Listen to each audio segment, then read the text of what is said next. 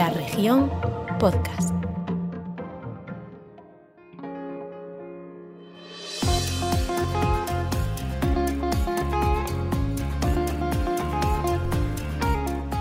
Bienvenidos a Grada 988, nuevo capítulo de este podcast, creo que ya es el octavo de la temporada, en una semana en la que el deporte urensano ha sido claramente protagonista. ¿Cómo no lo va a ser cuando estamos en la semana de la Popular 2 San Martiño?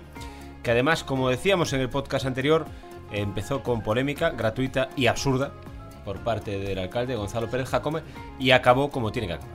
Pues con lo- a las calles y con el atletismo como único protagonista, con un ganador, en este caso fue ganador, pudo haber sido ganadora, pero fue ganador, fue Alejandro Fernández, y nos alegramos de ello, porque es un atleta urensano, y se impuso por sexta vez ya en la Popular de San Martiño, cuarta consecutiva, y sobre todo un éxito, como siempre, de la organización, porque ahí está gente como, como Marta Míguez que lo hacen siempre de maravilla. Y San Martiño es un ejemplo de organización y de, y de competición. Y luego hemos tenido, como siempre, toda la actividad polideportiva ourensana y además hemos estado muy atentos.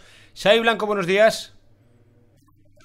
Hemos estado muy atentos al acabar el fin de semana a la televisión porque Javi Rey, buenos días. Hola, buenos días. Porque estamos en el Mundial. Pues sí, ¿eh? después de un coñazo de partido, pero sí. Yo no lo pude ver, reconozco que no lo pude ver. No te Estábamos- perdiste nada. Estábamos aquí en la. Bueno, de fondo lo teníamos puesto, ¿no? Pero no, no podía ver el, el partido de España. Sí iba preguntando más o menos. Sabía que iba el partido 0-0. Y lo que cuesta ahora ir a un mundial, ¿eh? Lo que cuesta ahora ganar cualquier partido. Es que ahora se acabó eso de un España-Malta. Hoy sería impensable. Un, me refiero a un 12 12-1 o cualquier resultado parecido. Cualquier equipo te hace partido ahora. Sí, sí, cualquiera. De hecho, Rumanía le ganó a Liechtenstein 2-0. Claro. Y son Liechtenstein es semiprofesional, por ejemplo. Si ahora después os comentaré alguna locura que me pasa a mí por la cabeza hablando de lo que era el fútbol, el fútbol antes. Xavi, ¿qué me cuentas de eso? De que estamos en el, en el mundial.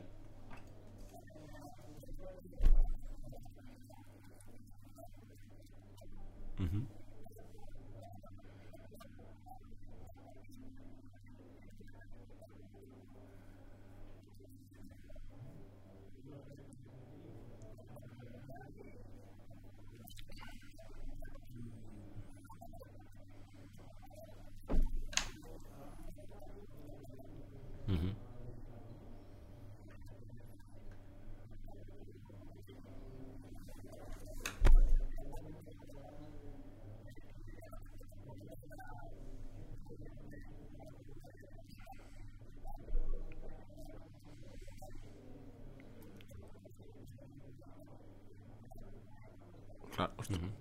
Y bueno, luego también hay un- la- el problema de, de España de talento, que, que- que- que tú ves el partido de ayer de los jugadores y teníamos muchas bajas, porque estaba, pues no estaba ni Ansu, ni Oyarzábal, o sea, Ferran Torres. Ferran Torres faltaba, pero claro, es que ayer si analizas, el mejor delantero que había en el campo era sueco, Isaac, nosotros estábamos jugando con eh, de Tomás, que, es delante- que es un delantero de un equipo recién ascendido, España. Espa- sí, pero digo que hemos pegado. El, el bajón es evidente y el mérito de Lucho, pues es incuestionable. Yo creo que es un cuestión. Yo. Quiero decir, esta, esta selección con otro, con otro seleccionador, si tuviésemos pues, a Valverde, a lo mejor pues, o estábamos en la repesca, Es que, es que a mí, a mí Luis Enrique me ha abierto los ojos, lo en algún podcast anterior, creo, con el tema del Barcelona, ¿no? De que es lo que hay. Pues a lo mejor con otro entrenador no habría eso, habría más, Es que el mensaje nunca se puede decir. ¿verdad? Es decir, Luis Enrique.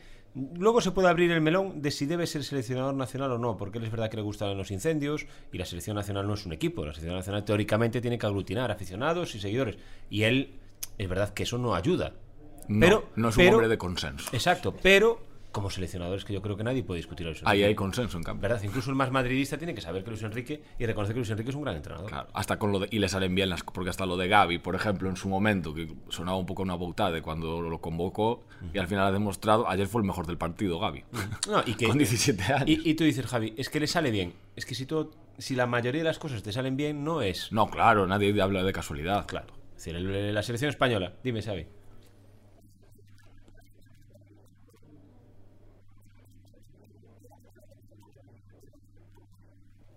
Pero bueno, No, te refieres a, a- a buen entrenador, porque buena persona tuvimos a- al seleccionador. Bueno, fuimos campeones del mundo con una buena persona.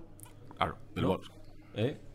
Bueno, y, y campeones de Europa antes con, con otro, porque Lu- Luis, Luis Aragones, claro, Luis Aragones es, y es un tío espectacular. Sí, sí. Bueno, era, perdón. Que ojo, a ver si me va a malinterpretar. No digo que sea mala persona Luis Enrique. No, pero bueno, Sí, es, mucho menos. es otra forma de afrontar la selección. Sí, sí. Del Bosque, la verdad, es, es un tío... Es, que- Para llevar a cenar de Nochebuena. Claro, es un tío espectacular. ¿sabes? Y que, que- le gusta mucho construir el fútbol a partir de, pues eso, del consenso, el- lo que es ahora el buenismo, ¿no? Sí, Como sí. que esa- y en cambio Luis Enrique, pues no, es otra forma diferente de, Es cierto. de antes. Sí. ¿O no?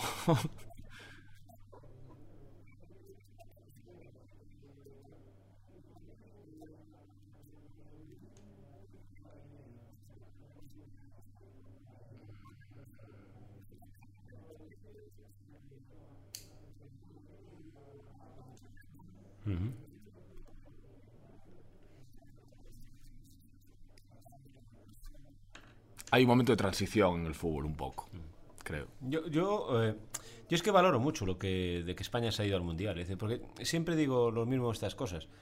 El mundial lo valoras cuando no estás. Claro. Es decir, dentro del año que viene, en creo que es en diciembre, ¿no? El mundial. En noviembre. En noviembre, Noviembre noviembre de 2022. Claro, vamos a estar. Bueno, pues veremos si lo hacemos bien, mal o regular. Pero ¿y si no estuviésemos? No, claro, el dato es que solo Alemania supera a España dentro de las selecciones europeas en más participaciones seguidas en el, en, en el Mundial. Claro. Esta va a ser la duodécima. Claro, es que dices, bueno, es que el mundial van muchos, sí, van la mayoría. Pero muchos. Italia no estuvo en el último mundial. Y Holanda. Y Holanda se quedó fuera, ¿no? Es decir, que no es. Claro. Holanda, ojo, ¿eh? Que se quede fuera Holanda. Claro, es decir, que el grupo era fácil. Bueno, sí, vale, el grupo es fácil. Pero tienes que hacerlo. Hay que estar, hay que estar. Tienes que hacerlo. Yo, eh, eh, lo- De hecho, lo- mira, Portugal, perdón que te corté, eh, Portugal ahora mismo tiene un drama. Sí, sí, vale. bueno, un drama futbolístico, pero es un drama. Para... Y ayer tú ves las portadas hoy de, de la prensa portuguesa Claro. y, y les llaman miserables. Claro, es que, y, y que pierde con Serbia. Serbia es un equipo que te puede ganar, sí, pero también Suecia. No creo que Suecia Claro. sea peor equipo que Serbia, honestamente. Por, por ahí, por, por ahí. Y, Y- Ser- y Serbia le ha ganado a, a Portugal en casa. Y remontando. Y remontando. Que empezó que, ganando que Portugal. ojo con eso. Que por, o- para dar otro dato solo, creo que España es. Hay tres equipos en el mundo, Italia, España y, y Brasil, que no han perdido nunca como local en una fase de clasificación para un mundial. Caramba, eso es Solo hay dato- tres en- en eso es todo. un dato tremendo. ¿eh? Pero nunca. Creo que llevamos, no sé si son 65 partidos o 70 y todos ganados. A mí, por cierto, me gusta mucho lo de Sevilla. Yo será porque crecí con España jugando siempre en Sevilla, en el, en el Villamarín o en el Pizjuán, pero a mí me gusta lo de Sevilla. No me gusta la Cartuja, pero me gusta que España juegue en Sevilla. Claro, el problema es que en los estadios olímpicos.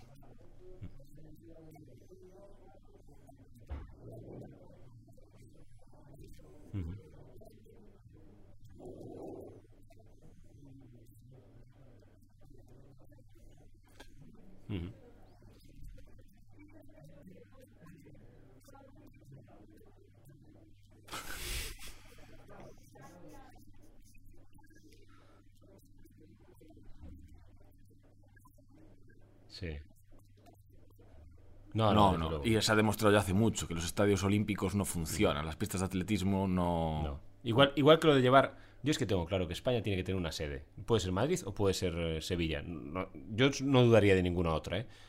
¿Te puedes llevar a la, a, la, a la selección de gira? Te la puedes llevar. Pero a partidos amistosos o lo que sea. Pero España Sí. tiene que tener una sede. Y que la afición sepa cuál es, cuál es la sede de España. Por desgracia no es Galicia. Me refiero por desgracia porque la tengamos cerca para ver los partidos. Será en Sevilla, donde sea. Pero tú ves que ayer España se juega ese partido contra Suecia y Sevilla responde al momento. Hay un ambientazo Claro, en el campo. El tema de los amistosos descentralizados yo creo que es interesante, porque España tiene un problema pendiente con el tema de, de conectar con la gente. Yo no sé ex- exactamente qué pasa, pero no consigue superar esa... Estamos tan metidos en el fútbol de clubes que en otros países no pasa. Pero a ¿eh? lo mejor tampoco te puedes meter en. O sea, a lo mejor. Yo, por ejemplo, soy muy de la selección. Me gusta mucho la selección.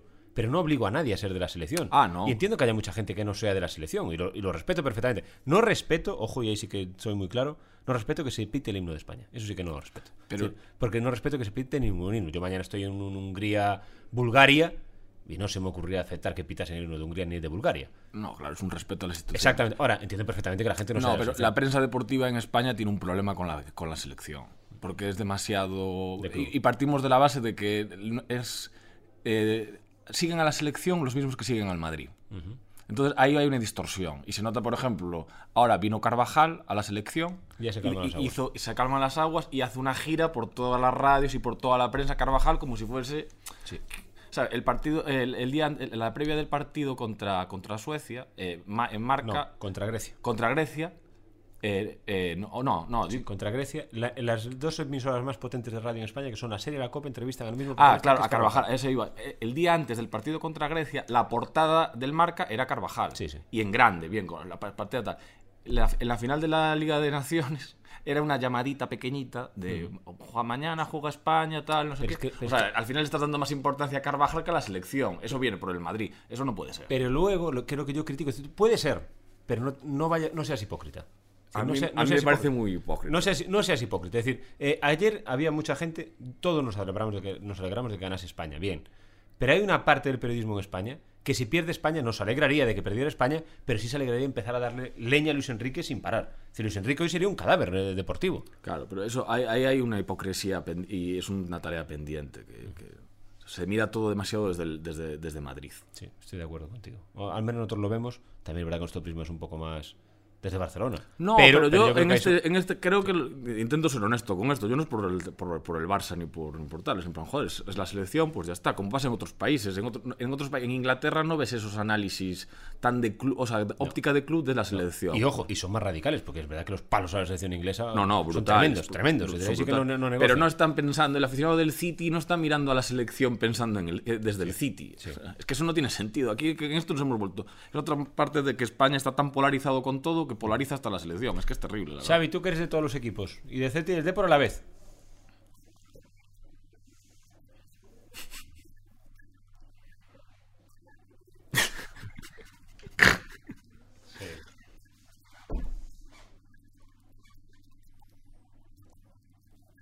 Sí, sí, claro. Para. Claro. Sí, claro. Xavi, dio pena. Pero, ¿y no la dio la España campeona del mundo? Por supuesto. que ganó 1-0 los primeros partidos, pidiendo la hora. Que contra Paraguay falló un penalti, creo que era. ¿Cómo se llama? Delantero de Paraguay, no me acuerdo quién era. Eh, sí. Bueno, falló un penalti, estaba España jugando. Pero es campeona del mundo, ganan Claro, otros partidos pero, lo que, 1-0. pero lo que hay que hacer son las críticas limpias. Me refiero. El partido de ayer fue un coñazo. Pues se dice y no pasa nada. Ahora, no hagas la crítica desde tu perspectiva para intentar desviar las cosas. Voy de a, la- voy a ser incluso más cruel. Si, si el partido. de- si-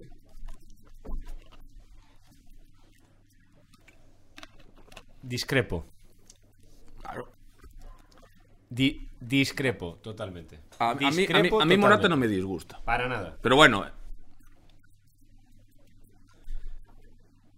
Claro. Y el tío es muy honesto jugando al fútbol, curra mucho. Pero bueno. Mira,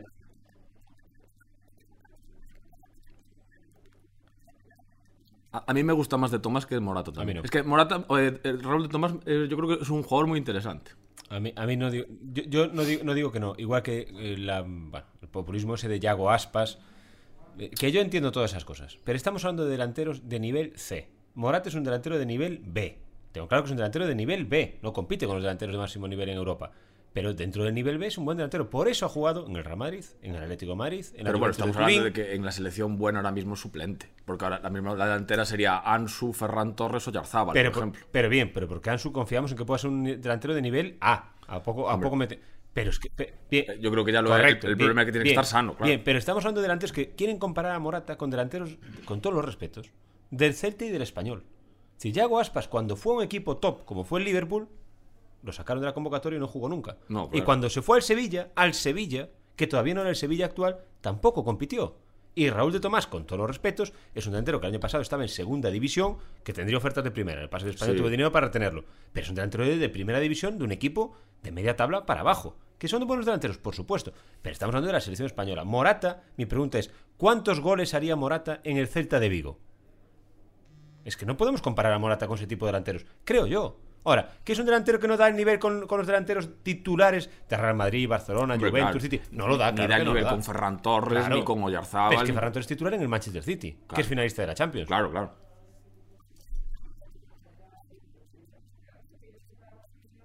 Yo creo que no, yo creo que no, Xavi, yo creo que no. Es más, y Yago Aspas, que hubo una, una campaña tremenda para acosar a Luis Enrique con que tenía que ir Yago Aspas. Yago Aspas hace dos semanas fue reserva con el Celta. Reserva, porque no le estaba metiendo un gol al arco iris. No, claro, a ver, Aspas en su. mo- Claro, porque, Claro, por- porque, es un, porque es un buen delantero. Porque es un buen delantero. Claro. Nadie discute a Yago Aspas. Yago Aspas es un gran delantero. Pero de nivel C en Europa. Porque el Celta, de hecho, que ni-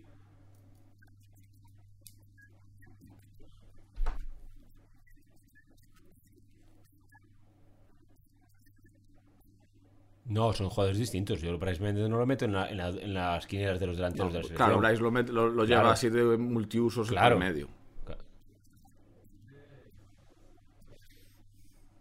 Que yo- Es que yo no lo veo.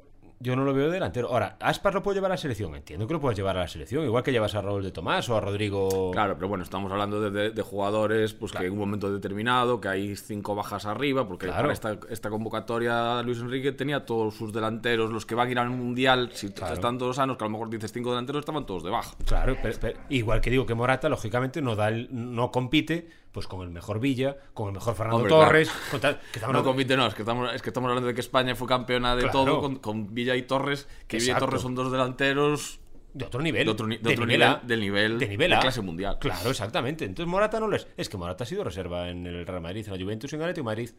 Pero claro, ¿en qué? ¿Pero de qué equipos estamos hablando? Pero es que ya Aspas en esos equipos no ficha. No, claro, Es lo que estamos hablando. Que Morata es reserva siempre es que el otro no ficha. claro, no, no. Eh, Es que yo creo que hay No, porque aparte aquí. también Aspas es un delantero muy particular, que necesita un contexto... Él, él es, un, él es un ejemplo para mí de, de- de- de cabeza de ratón. O sea, hay, hay jugadores que saben ser cola de león, y él, eh, pero él es un cabeza de ratón, claro. Me gusta esa comparativa. Pero él es un cabeza de ratón, él necesita sentirse eh, titularísimo, indiscutible, en un entorno muy determinado. Hay, hay, hay futbolistas que son así, y por eso funcionan en el, en el Celta y no en otro sitio. También. Claro, sí, sí.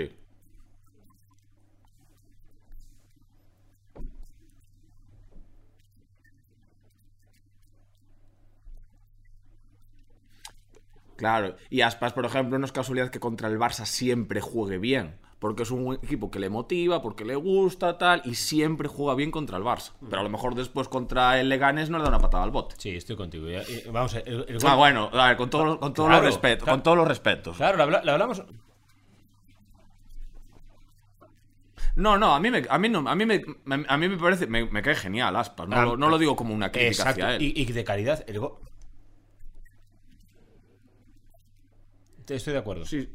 No, y que, y, que- y que respira fútbol. O sea, Aspas al fútbol le, le viene muy bien. Totalmente. Aspas, por ejemplo, sí que será el típico. Habla mucho de Joaquín, porque Joaquín cae muy bien. Aspas es, extraordinario. En cualquier medio de comunicación deportiva te va a dar juego. Claro, pero Radio, televisión. En cualquier- Galicia tendemos un poco a desproporcionar la figura de Aspas. Claro, es que eso es lo que voy. El gol que le mete el otro día al Barcelona es de súper top. De- claro, de claro, súper claro. top el gol que le mete al Barça. el tema es que eso, tiene. eso tienes que hacerlo todos los domingos. Claro, y, y- y- y que un equipo que te diga, es que si no lo metes te vas a la grada. Aspas sabe que en el Celta de Vigo fue reserva, lo explicó Caudet el por qué, pero es- titularísimo en el Celta. Claro, hombre.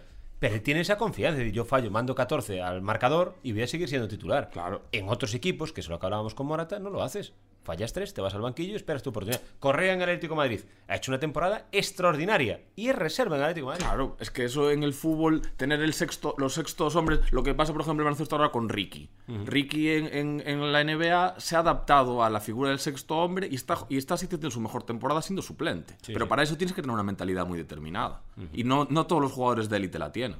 Estoy de acuerdo. Por ejemplo, Vinicius para mí sí que la tiene, porque Vinicius ha conseguido sortear tres años en el Madrid complicados, sin tener la confianza de Zidane, y poco a poco, ¿sabes? Ahora Ancelotti le ha dado, le da galones, y dices, ostras, este tío es un pepino. Sí, es un pepino. Sí que es cierto. sí. Pero, es pero gracias a su mentalidad, otros delanteros no la tienen, y yo creo que Aspas no la tiene. Claro. Claro, por eso- pero es como Ricky. Ricky Rubio es un jugador espectacular, pero en parte también por su cabeza. Porque ha sido capaz, joder, ha llevado unas cuantas hostias eh, deportivas. Y el tío va, va, va. En la NBA no han confiado en él y este año ahora mismo está haciendo. O sea, tiene, los números de Ricky son espectaculares. Y no ha tenido suerte, porque en la NBA la gente lo que no entiende. Tú, tú en el fútbol puedes acabar buscando un agente, ahora tu agente dices, espero acabar el contrato y ficho donde quiera. En la NBA no, no hay esa posibilidad. Él no tiene suerte, Ricky Rubio, en los cambios No, de equipo. Y, justa- y aparte injustamente. Sí, sí. Porque él, él es muy bueno. El- el- el los Juegos Olímpicos que ha hecho con España, esos son de, de- de- Bueno, de que- clase mundial. Y el Mundial, que es campeón del mundo siendo el MVP del Mundial. Claro, Él claro. gana el Mundial con Pero España. es que España, eh, Ricky a Estados Unidos le metió, creo que son 37 o 38 puntos. Sí, O sea, sí. que, que Sí, decir, que eso es, creo que el primero o el segundo jugador en la historia que más puntos le mete a Estados Unidos en un partido. Ricky es un jugador hacer más. Lo que pasa es que no han confiado en él. Yo soy de los Celtics, que nos acaba de acuchillar en el último partido él y aparte lo decidió él. Y este verano se- rumoreaba si podía. no- Y dije, bueno, a ver si tiene esa suerte. Y no ha tenido suerte. Y se queda en Cleveland, que va mucho mejor que los Celtics, por cierto. ¿eh? Pero, no lo mismo y otro los melón, Xavi, que hay que abrir en algún momento es que, yo creo que también hay demasiados jugadores que van a la NBA a luego a, a- a estar con las toallas. Sí, bueno, es decir, bueno. Porque está pasando con Campazzo, está pasando con, ahí con los Hernán Gómez, ahí- ahí viene- ahí viene- pero tío, es que no, ni jugáis. Ahí viene otro, ahí viene otra prensa madridista de, de, bueno, por no decir que eso sí que me daría para un programa aquí. Bueno, lo de, lo- la, la noticia recurrente de que el Madrid y la NBA, eso sí que ya es una noticia que ya me apasiona, me apasiona lo de que el Madrid pueda jugar en la NBA y sale recurrentemente en la prensa, prensa que no- por encima los que firman ese día no son los especialistas en baloncesto, no tienen ni idea de lo que están contando, porque los especialistas en baloncesto saben la historia y no escriben de esas tonterías, pero claro, luego va Gavidec a la NBA, le dan páginas, pensando que es otro Doncic, está lo que dices tú, ya no, nada. Es que cero minutos. Va Garuba, bueno, Garuba lo tienen ya para Sí, lo sí. que lo tiene, eso sí, intentan hacer el madridismo con... Bueno, pero Es que Garuba- no, le, no le dan minutos a Garuba. Garuba por lo menos es un Rocky. Claro, pero es que eh, la prensa madridista... Pero Campazzo no, no es un Rocky. Y, y Deck. Y Y esta creo que tiene dos minutos de promedio. yo- Y aún encima es que no van ni ganando casi más pasta. O sea, de pasta más o menos es lo mismo. Un top de la Euroliga cobra más o menos lo mismo que un Matao en la NBA. Entonces, ¿para qué vas? Bueno, yo creo que ahí, claro, es que. Pero bueno, a mí lo que me indigna es que eso. Después eh, hay que vender eh, ese madridismo de bufanda de. Mira, mira, cómo. Sí, como está". van a ser, como decimos- a ver, evidentemente Don, Doncic es un extraterrestre, pero Doncic te sale uno en cada generación. Sí, bueno, es que Doncic es. Claro. Eso sí que es. ah, todo- le doy la vuelta a la tortilla. Yo veo jugar a Doncic y es que me quedo asustado. Es decir, me quedo asustado. Pero eso hay uno. Es una barbaridad. Si la capacidad que tiene para ganar partidos él solo con tiros, que lo hablamos al principio, que decía Rodríguez Enríquez, que acierta siempre. Es que no es casualidad. Que mete canastas que son imposibles, pero es que las mete siempre. Claro, pero el Madrid lo que no puede pensar es que tiene un Doncic en cada plantilla No, no, para no la. no, eso te pasa, es como si el Barça pensase que Gasol. Gasol te salió uno. Doncic es- Bueno, dos, Bueno, salió dos. ahora- viene, ahora, ahora viene uno de vuelta, parece. Ahora Ojalá. viene- uno de vuelta. No sé, no sé qué tal estará. Yo ahí tengo más dudas con Margasol. Ya no sé cómo estará para jugar al, al baloncesto. Pero bueno, es más, yo creo que no lo veo motivado. Porque si él mismo está esperando para jugar es porque no tiene Es un poco ganas raro. Pero bueno, veremos, veremos a ver. Chicos, hablamos un rato de la San Martín, ¿os parece? Y luego seguimos con el tema de actualidad. Con, con el fútbol y con lo que nos salga de la chistera, ¿sí? Pablo, ¿te parece? Ya... Por cierto, bueno, no iba a decir otra cosa. pero No voy a, no voy a meterme más con el tema. Bueno, de la- hay, hay de un tema que me gustaría Martín, sacar sí. que este fin de semana el tema del bueno, hablamos después. Sí, vamos a Sí. llamar a Xavi, ah, perdón, a Alejandro y hablamos de la San Martiño y, y luego seguimos. Pues como decíamos, hoy claro que sí, lo hablábamos en titulares, lo avanzábamos ahora, ¿cómo no vamos a hablar de la popular do San Martiño? Fue distinta a la de otras veces, porque lógicamente el COVID todavía nos sigue limitando, pero yo creo que se parecía ya bastante a la de las últimas, a la de siempre, a la de todas las ediciones. Nos faltaban solamente los más canijos, los niños y los escolares, también la carrera inclusiva, pero el resto prácticamente lo de siempre. Porque la salida esa que ahora es obligación, de esa salida por bloques y por, y por cajones, o no sé cómo lo llaman técnicamente, la verdad es que no afecta en nada al espectáculo. Sigue siendo un espectáculo de carrera y van llegando los corredores igual de, bien que siempre y para los tiempos no afecta absolutamente en nada. Sobre todo para los que salen delante. Eh, hablábamos al principio ¿no? de esa absurda polémica y gratuita que se generó durante la semana y al final también decíamos que lo importante es que da igual la polémica que se quiera crear. Después el deporte siempre decide y al final es el único protagonista, la carrera y los, y los atletas. Y Alejandro ha sido el protagonista otra vez más y nos escucha como cada lunes que lo llamamos. Se lo agradezco de verdad y hoy hay que darle la, la enhorabuena. Alejandro, muchas gracias por estar con nosotros. Enhorabuena. Espectacular la, la carrera de ayer. Yo creo que aparte el día fue maravilloso. El- otros días tardó más en salir el sol. Ayer salió perfecto para, para saludar también a la carrera. Las calles estaban llenísimas de gente ayer. Alejandro, ¿cómo lo viste tú desde, desde, desde dentro, claro, como protagonista?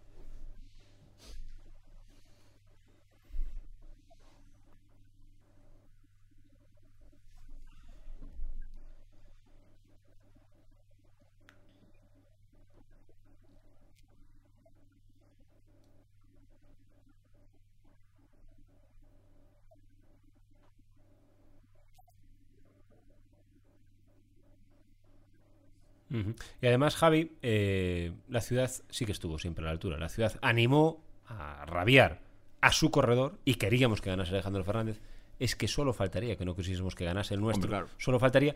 Y animó a rabiar a todos los atletas, incluyendo a la ganadora femenina. Porque, como no, queríamos que también. Como también tiene que ser. Exactamente, porque la ciudad sí que no hace populismos ni guerras baratas y al final está siempre a la altura. Pues y aparte, Alejandro, eh, te salió muy bien la carrera a nivel de planificación, ¿no? Por lo menos lo que pareció fue que te, te fue saliendo todo según tenías eh, planeado.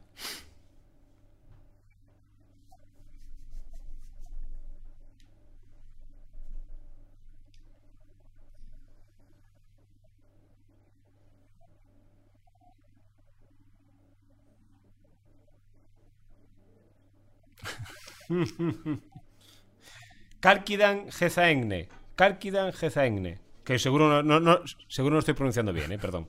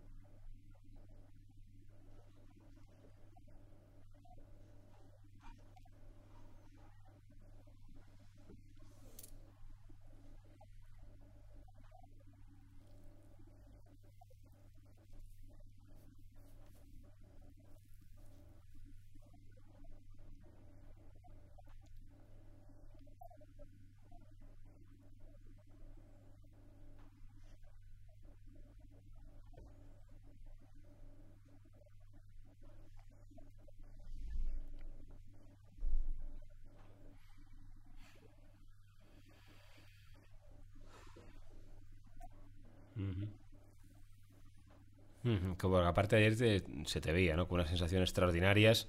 Eh, claro, pues que ayer ganaste otra vez con autoridad, y hay que decirlo. Es que ya son seis San Martiños, ojo con esto, ¿eh? cuatro consecutivas. Y, claro, es que Alejandro, cuando estás bien, eh, es que tú lo, dijiste el lunes pasado, es que esta es tu carrera, es en la que te, te vuelcas al 200%. En otro momento, a lo mejor, si no tienes buenas sensaciones, como otras carreras que has ganado en la San Martiño sin tener buenas sensaciones, y las has ganado igual, sufriendo y remontando. Pero aquí tienes siempre ese plus, ¿no, Alejandro?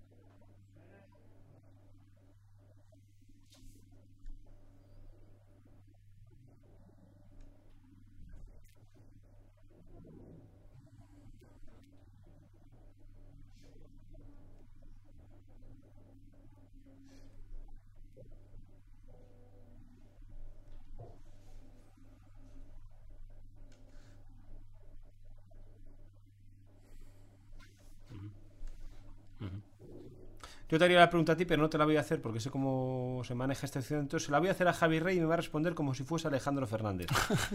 Javi, ¿tú cre- cre- crees que el alcalde quería que no ganases? Por desgracia, yo creo que el alcalde quería que ganase su, su apuesta, lo cual es, no tiene sentido y es un, aparte es un charco innecesario. Realmente, no, no, no entiendo. Es, esta es de las cosas que más me cuesta entender y me cuestan muchas cosas entender de, de Jacome, pero esto no, no lo entiendo, la verdad. Yo creo que vamos otra vez a lo de mm, a lo de siempre, a lo que comentamos todas las veces, que es que aquí hay políticos que no entienden que el deporte Orense está por encima suya, muy por encima suya, equipos deportistas, competiciones, pruebas, muy por encima suya. Y aparte, eh, eh, es un feo para, para Alejandro, para los atletas urensanos, para la ciudad, y también es un, un feo incluso para su, para su apuesta. Porque me refiero, una, una, una atleta como ella, cojonuda, no voy a decir su nombre porque no me, porque no me sale. No tiene, es un lujo que venga Urense, me parece genial, pues ya está, corre y listo. Exacto. No, quiero decir, Es más, se, me- se quiso meter en un tal y lo que me preocupa es que Jacome se supone que de esto entiende. Exacto, exacto. Es que yo, lo- yo lo, lo leí la semana pasada a Ricardo Tena y tiene razón. Es decir, eh, es que si ya en el atletismo pisa el charco. ¿Cómo, no- no, cómo no va a claro, entender o cómo va a hablar del urbanismo? Claro. O de, o de los impuestos. Claro, claro, es que madre mía. Pero, Pero bueno, ya, sinceramente, sí, ya fue, ya fue. Ya fue. El problema-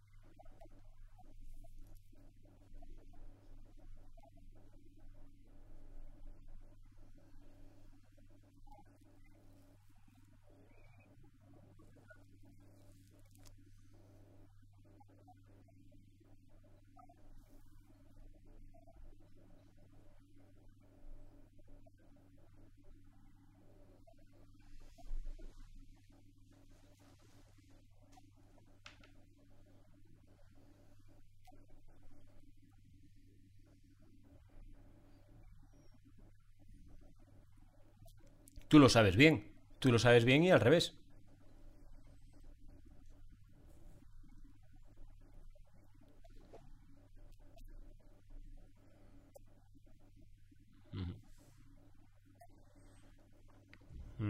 Oye, los, los- los premios de la San Martiño son los mismos para. Bueno, es que, uf, que se me ron también si, lo- si me pongo a abrirlo y, y pregunto por eso, pero bueno.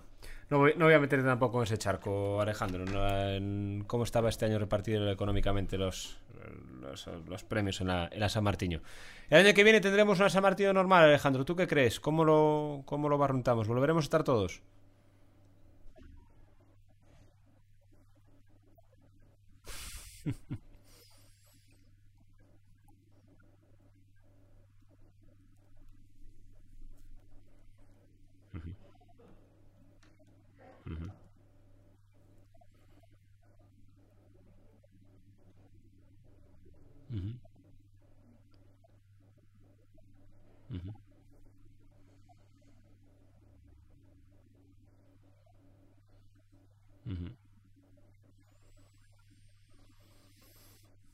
Seguro. Seguro. Y sobre todo te vamos a disfrutar a ti, Alejandro. Siempre es un placer. Siempre que te llamo, siempre me contestas, siempre me respondes a la llamada de la región. Y no hablo como personales, hablo laboralmente a la región, a, Telemiño, en este caso a nuestro podcast. Enhorabuena, Alejandro. Es como una fecha ya en el calendario, ¿no? San Martiño, Alejandro Fernández. Eso ya está aquí. La marco ya cada año en, la, el, en el calendar. Alex, que es un placer siempre hablar contigo y verte correr también, ya lo sabes. Enhorabuena. Un abrazo muy grande. Un abrazo muy grande.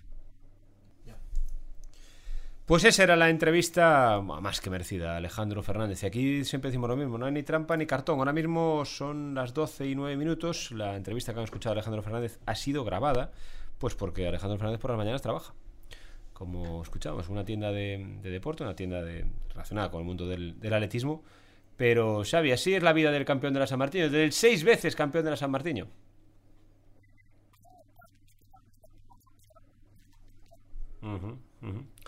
Eh, bueno. que por cierto, cuando hablé con él esta mañana para confirmar que, que podía entrar con nosotros aquí en directo en el podcast, él por supuesto ya me, Además tengo la manía de llamarlo justo cuando viene, va a entrar en la ducha. Cuando viene de entrenar. Cuando viene de entrenar. Puede, Eh, puede ser incluso inquietante. Sí, puede ser. Llegará un momento que se sospecha algo, Alejandro. Pero. Pero, pero, pero bueno, pero bueno, encantador, como siempre, Alejandro. Y hay que darle, le repito una vez más, la enhorabuena porque es espectacular el rendimiento de Alejandro Fernández. El gesto ese reivindicativo que hizo. Bueno, no vamos a hablar más de la, de la San Martín después de la semana con, con polémica. Ni de Jacome. Ni de Jacome porque, madre mía. Pero bueno, es lo que hay. Oye, chicos, que nos queda todavía mucho programa, pero nos queda también la, la anécdota de Xavi, nos queda tu recomendación, Javi. Y algún tema más de actualidad que Javi me decís que tú querías sacar hoy a colación. Yo creo que queda para los anales de la- del periodismo español la, la metedura de pata del mundo de este fin de semana. Eh, que en la otra crónica, el suplemento rosa de- del mundo, eh, que por otra parte está muy bien y de verdad es, está- es de lo mejor. Eh, El mundo es un periodicazo, pero claro, también se equivocan. Y la equivocación de este fin de semana, eh, en la autobiografía de Miguel Bosé, él dice, bueno, pues que un- una aventura una aventura de cama con, con un tal Luis Suárez que, bueno pues que lo, lo inició digamos en, en, en la cama él era adolescente y también con pues con la cocaína. Y, y se equivocaron en el mundo. No sé cómo puede pasar eso pero pensaron que se estaba refiriendo a Luis Suárez nuestro Luis Suárez el el futbolista coruñés, el único balón de oro español y que ahora tiene 85 años. No confundir, no confundir los más jóvenes que escuchan el podcast con Luis Suárez, el delantero del Atlético de Madrid y del Barcelona. No, no, yo digo Luis Suárez el bueno. Exactamente, el bueno. Este hombre ha sido el único español balón de oro.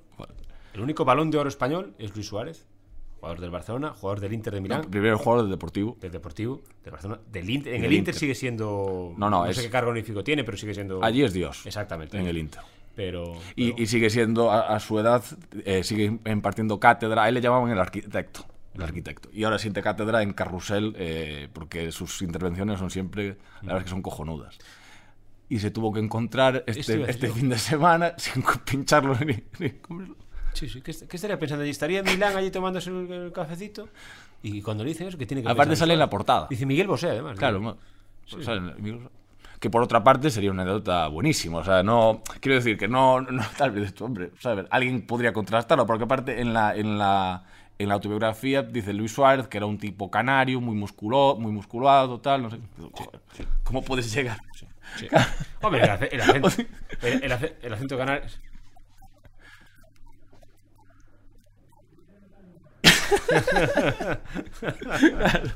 Sí, no, que, se- que seguro. de- de- aparte, eh, hoy hay- sale una rectificación de media página en el mundo, claro, pidiendo disculpas. Sí, sí, no, no. es- a ver, la Y- historia es y tremenda. Y supongo que Luis Suárez y- o, o los abogados de Luis Suárez no se conformarán solo con eso, porque están hablando de un tema muy grave. ¿eh? Porque salió en portada, claro. Claro. Pero comentan que, que nadie de la familia ni del entorno le- les pidieron la rectificación. Es decir, que a lo mejor él lo ha tomado con humor. O todavía no se enteró. No, entera- en- en- en- enterarse tuvo que... uf, es que es un tema... Es muy gordo. Es muy Salir en portada con esto. Sí, sí, yo me acosté diciendo que te has acostado con, con Miguel Bosé, que a lo mejor era menor de edad, porque Era que menor de edad, Era menor de y edad. le ofreciste y cocaína. le ofreciste- bueno, ofreciste o. Bueno, le ofreciste, consumiste con él, digamos, Sí, sí, sí. eh, cocaína. Sí, sí, sí. sí. Bueno, da para otro reportaje. Si otro periódico ya decir eso en la portada, Javier Rey. Madre. Claro, a lo mejor, imagínate, en vez de ser Luis Suárez fuese Diego Tristán, dirías tú, pues bueno, Qué a lo mejor... barbaridad. Qué barbaridad. Qué barbaridad. Pero Luis Suárez, joder...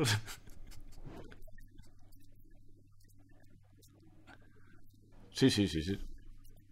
Por cierto, con, con gol de un ferrolterrano, Sí, sí. con Marcelino. Estoy leyendo aquí. Me, me- me manda, me manda aquí Pablo parte de lo de- del texto. Madre mía. Madre mía. Bueno, bueno, aparte de una cosa, tampoco hay mucha diferencia entre el acento canario y el gallego, tampoco hay mucha diferencia. ¿no? Claro, aparte, incluso un tío muy musculado. Sí. A ver, Luis Suárez nunca fue un tío muy musculado. O sea, era, era- era bueno, otro fútbol. Bueno, hay que ver qué entiende la persona por musculado, claro. Claro. A lo mejor ya ahora no sabemos, pero bueno. Bueno, es lo que es lo que hay. Oye, Xavi, sé que tienes por ahí una anécdota eh, en el podcast de hoy. Nunca fallas con las anécdotas. La de hoy me has dado alguna pincelada y no sé si algunos llevaron una decepción muy grande con la que vas a contar.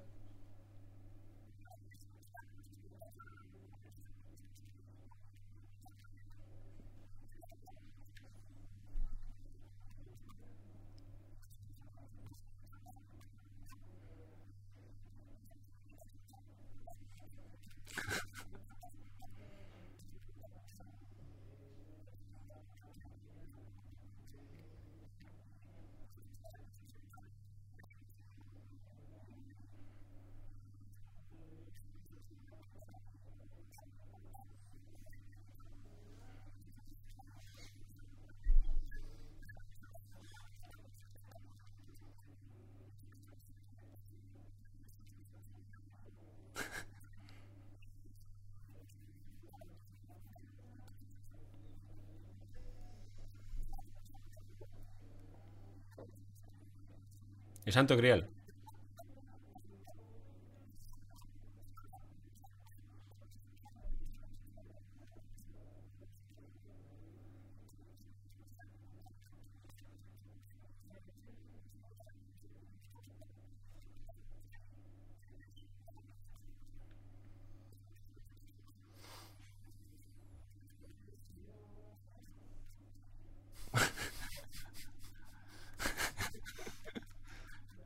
Que lo era.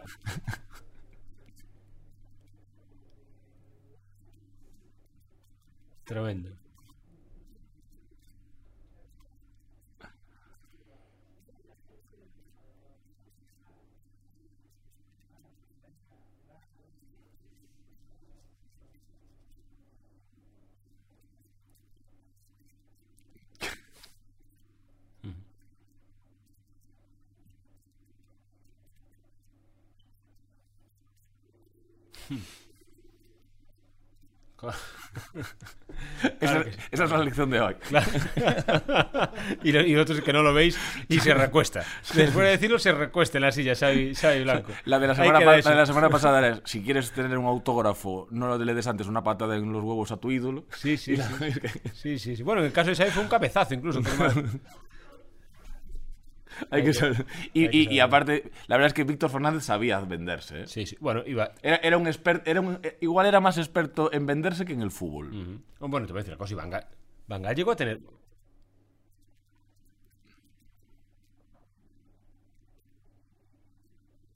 Claro. Ví- Víctor es un ejemplo de cómo tener muy buena prensa te puede ayudar en tu carrera. Sí, hombre, yo creo que, yo creo que él vivió de, el- eh, con el Zaragoza, los primeros resultados con el Zaragoza, que fueron espectaculares. Claro, claro, hombre, por y esa ola le, dio- le llevó hasta la orilla muchas veces. es Sí, pero bueno, ya se acabó también la hora. Claro, sí, sí, sí.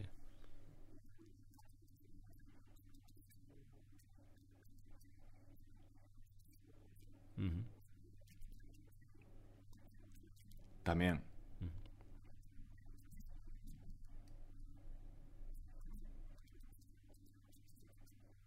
Elegancia. Sí, sí.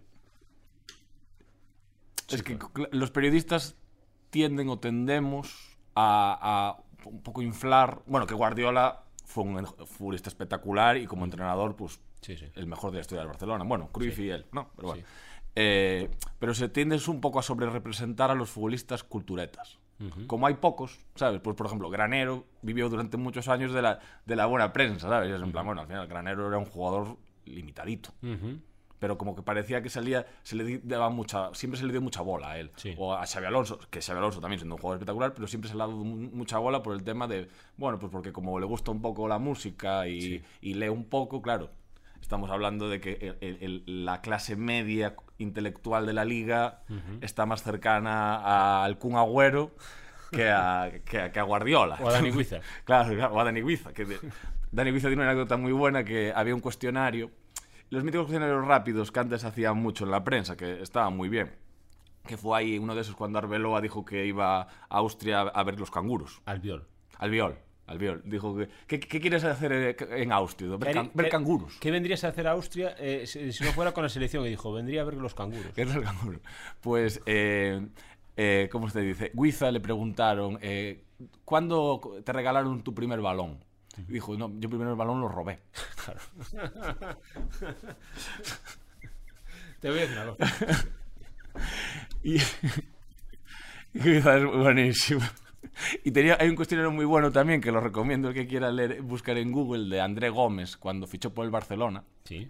André Gómez, que a mí me, me gusta mucho André Gómez, no sé por qué, pero sí, me parecía que fue una pena. Es un ejemplo de también la cabeza que te Bueno, en juega mal, mala, mala lo, lo, lo acabo pasando muy mal. me lo acabo mal pasando. Pero André Gómez era un jugador mucho mejor de lo que vimos en el, en el Camp Nou.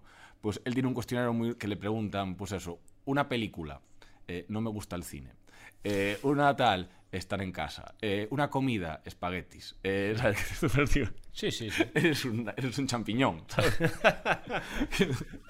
claro, que queda es la, la en plan, Buah, es que tu vida es muy triste. Sí, sí, sí. Bueno, a mí de los, los, de los, de los, eh, cuestionarios, recuerdo una, una temporada en la que los hacíamos en el, en el COP con los eh, mejores jugadores de los equipos que venían de fuera. Y me lo pasaba de maravilla haciendo los cuestionarios. Pero me lo pasaba sobre todo de maravilla con lo que no podía publicar en el cuestionario. Con lo que respondían de verdad te decían, pero esto no. Entonces daban otra respuesta. Sí, políticamente- oficial, políticamente oficial. correcto. Recuerdo un jugador que los aficionados al baloncesto sí conocerán mucho que se llama Lou Rowe. Lou Rowe fue el MVP de la Liga ACB. Y era un gran jugador, muy cotizado en la liga. Y cuando vino aquí en ese cuestionario, él jugaba con el Tenerife. Y ya venía en sus últimos coletazos, aún así sigue un jugador muy caro y, cobraba bien en Tenerife. Y recuerdo hacer el cuestionario a Lou Rowe y una de las preguntas era una bebida. Y normalmente en la vida los jugadores, la mayoría, pues decían agua, Coca-Cola, luego algunos atrevían a decir vino. Y Lou Rowe dijo Grey Goose con... No, recuerdo lo que bebía con el Grey Goose, sí recuerdo el Grey Goose. Es un vodka, claro. Y le, y le decía yo a Lou Rowe, le decía, ¿lo puedo poner? Decía, por supuesto. Decía, y decía que su bebida favorita era el Grey Goose, no recuerdo con qué lo tomaba. Pero fue el Para que único tu se bebida favorita sea el vodka. Sí, sí. hay que beber bastante.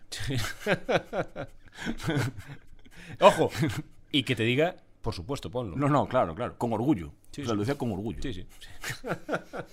Fue lo único que se atrevió Bueno, a... un cuestionario a, a Diego Tristán también hubiese estado bien en su momento. O a Luis Suárez. O a Luis Suárez. Visto lo que sabemos ahora de él. Tremendo, tremendo. Oye, eh, nos quedan todavía minutos de programa, ¿eh? Pero no muchos, eso es verdad. Espérate, eh, nos queda todavía tu recomendación, Javi. Algo acá, Sí, dime. para el final, ¿no? ¿Lo dejamos para el final? Yo creo que... Sí, esperamos un poco más. Como Bueno. quieras. No, Xavi quería hablar de tenis.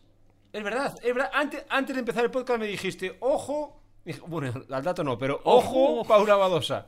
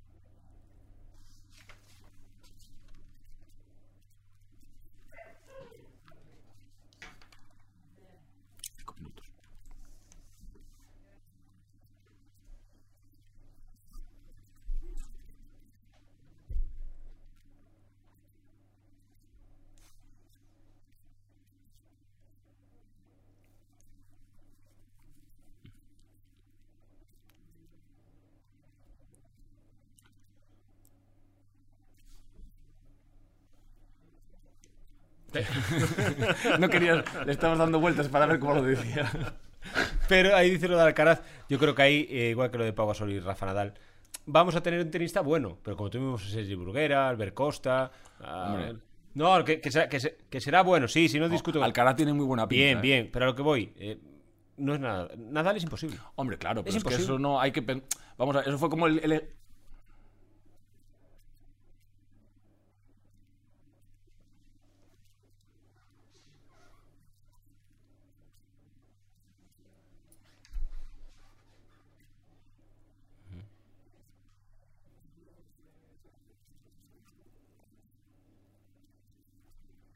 Claro.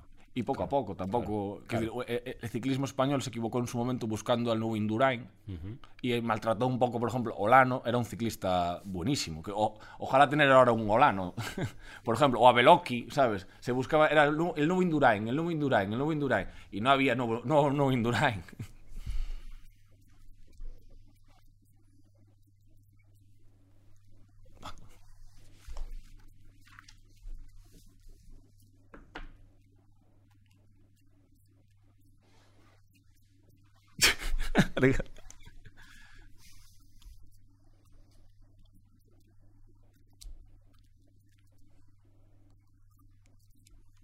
Sí, sí, sí. Estuvimos 15 años buscando al una cosa, Xavi, tú, tú nunca hablas aquí de tus experiencias con el ciclismo y ahí tienes tu baúl ahí es. Es importante, ¿eh? Es importante, ¿eh?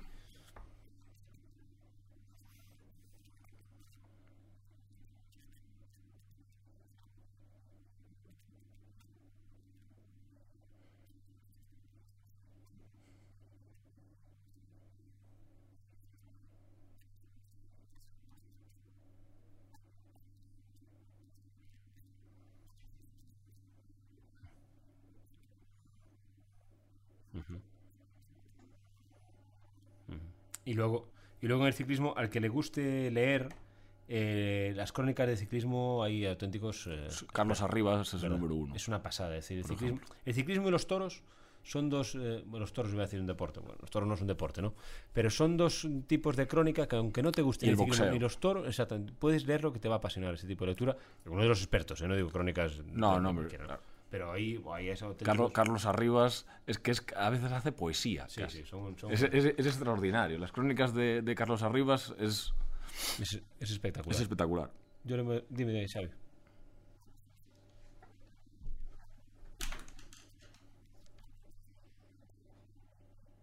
Por supuesto. Ujú.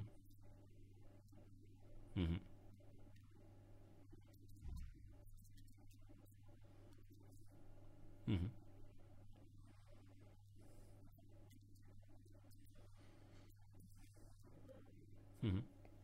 No, y porque, y porque te, mete- y te metes en, en- en jardines. Eh, Vas a hacer una crónica del pleno del concello y sí, te, te tiras un poco tal, pero puedes patinar que alguien... o sea, en esta ciudad es de las pocas en las que van. bueno, aquí realmente, aquí realmente los crónicos del, del- del- son literarios en sí, son un género en sí mismo. Sí, también, para empezar, porque el alcalde, sí- el, el alcalde sí entiende que el pleno del concello es un poco un partido de fútbol, o que puede rematar a veces que quiere, entonces.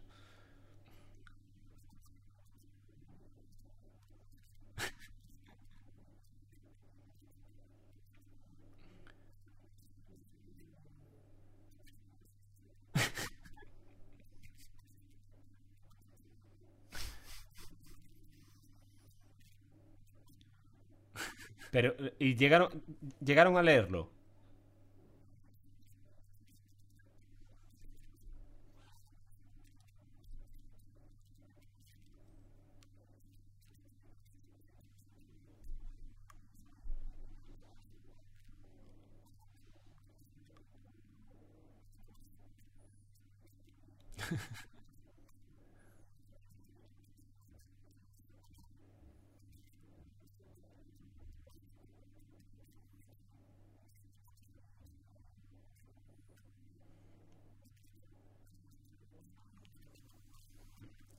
Claro, el, el titular podía ser un poco controvertido.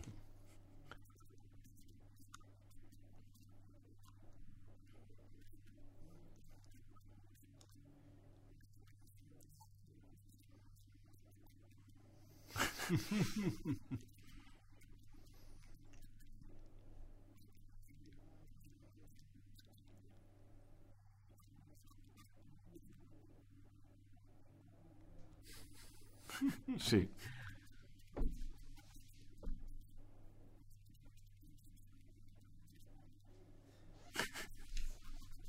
Pero teni- te- tenía poder en la vuelta José María García, ¿sabía?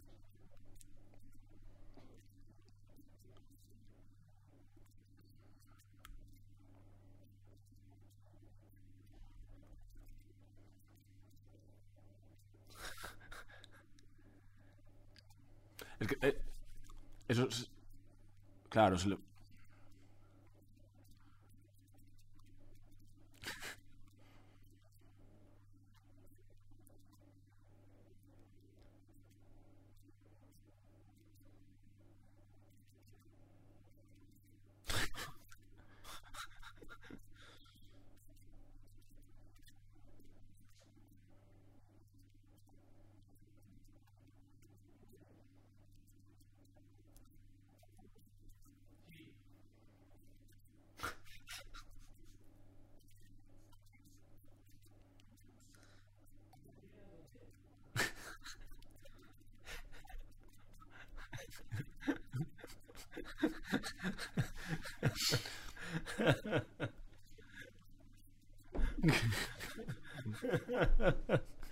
Yo sí que te he hablado a ti, Xavi. Ahora es que yo creo que Xavi no es consciente de la cantidad de, de- de historias que tiene ahí, ahí guardadas, que son tremendas, y a un nivel periodístico. Yo os, lo, os lo decía, ya me, me dirijo a vosotros, a los que nos escucháis, ¿no? de que en el primer podcast os conté que lo ibais a ir descubriendo poco a poco.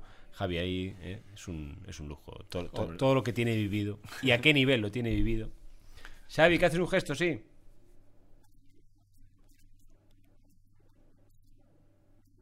Sí. ¿Será en la región? Sí.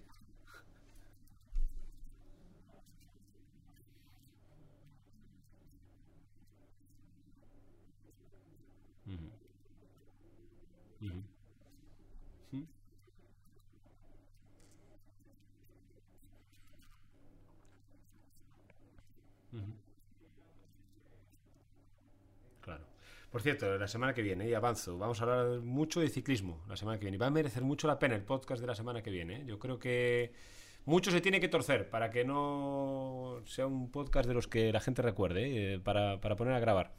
Eh, chicos, nos quedamos sin tiempo. Estamos fuera de tiempo. Javi, ¿nos cuentas algo? ¿Nos traes algo? O... Primero quería mandar un saludo Sí. a mi amigo Tomás, que nos escucha desde Francia. Ajá. Y entonces así voy a saber si escucha este podcast o no.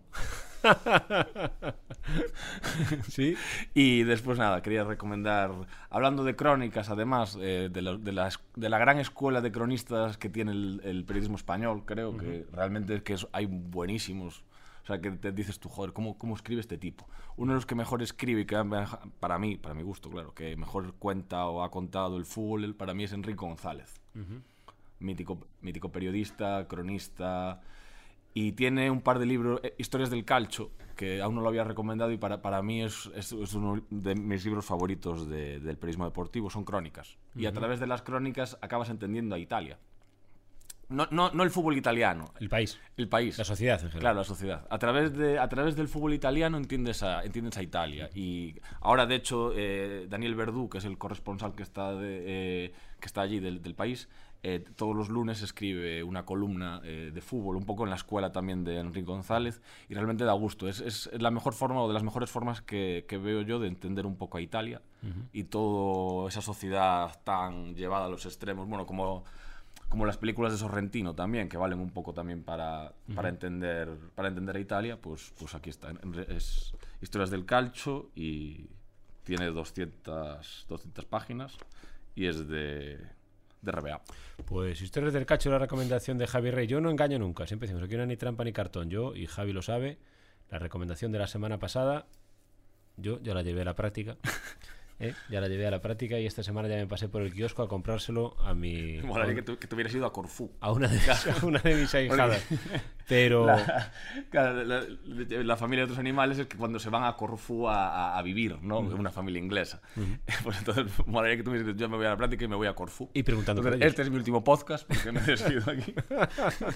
Podrías decir otro día, este podcast va dedicado a Jorge que nos escucha que desde nos Corfú. escucha desde Corfú y, y ahora va a escribir un libro. Eso sería realmente llevar a la práctica. Bueno, chicos, que para mí ha sido un placer, como siempre, eh, este podcast. Hoy ha sido fútbol, ciclismo, hemos tenido absolutamente todo, tenis y atletismo, claro que sí, atletismo. Enhorabuena, Alejandro Fernández, una vez más. Y sobre todo, enhorabuena a San Martiño. Ya queda menos para la siguiente edición, que esperemos, esperemos que sea ya con todo el mundo en, la- en las calles, ¿no? Con niños, con, con no tan niños, con papás, con todo, y que sea la San Martiño de, de siempre, que eso será que hemos dejado todo esto atrás. Y el lujo que es para Orense tener un atleta como Alejandro Fernández. Seguro. Y una prueba como la San Martín. Como la San Martín. Como la- la- la- las dos cosas. Pero Alejandro Fernández es muy bueno. Seguro, seguro que sí. Sai, muchas gracias. Nos vemos la semana que viene, ¿te parece? Un placer, como siempre. Javi, muchas gracias, vale. Un saludo.